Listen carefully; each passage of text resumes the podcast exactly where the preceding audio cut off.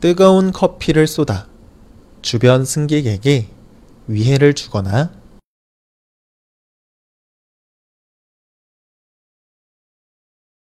뜨거운 커피를 쏟아 주변 승객에게 위해를 주거나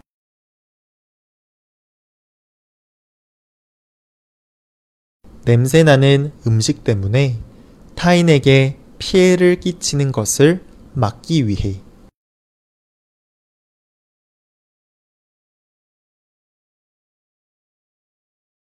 냄새나는 음식 때문에 타인에게 피해를 끼치는 것을 막기 위해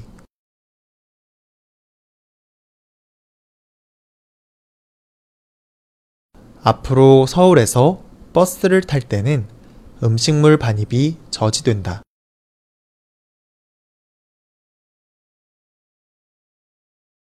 앞으로 서울에서 버스를 탈 때는 음식물 반입이 저지된다.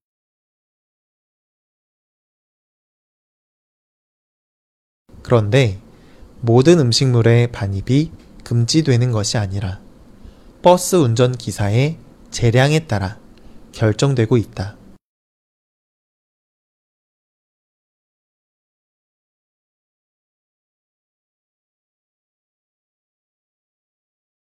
그런데 모든 음식물의 반입이 금지되는 것이 아니라 버스 운전 기사의 재량에 따라 결정되고 있다.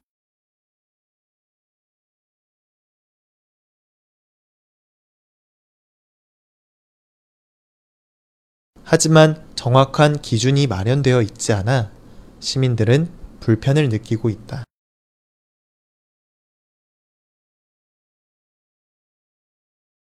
하지만 정확한 기준이 마련되어 있지 않아 시민들은 불편을 느끼고 있다.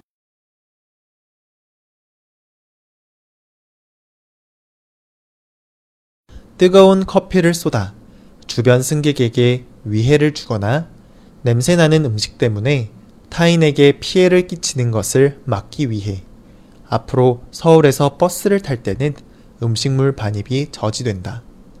그런데 모든 음식물의 반입이 금지되는 것이 아니라 버스 운전 기사의 재량에 따라 결정되고 있다. 하지만 정확한 기준이 마련되어 있지 않아 시민들은 불편을 느끼고 있다.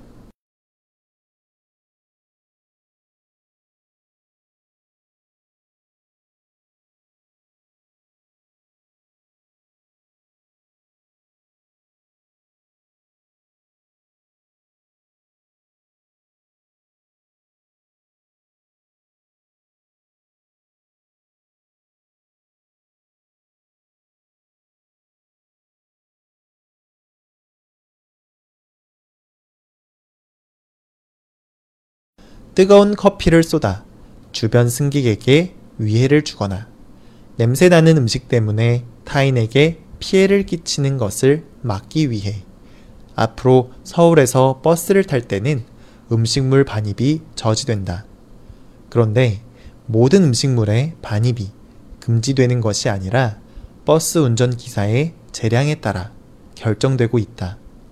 하지만 정확한 기준이 마련되어 있지 않아 시민들은 불편을 느끼고 있다.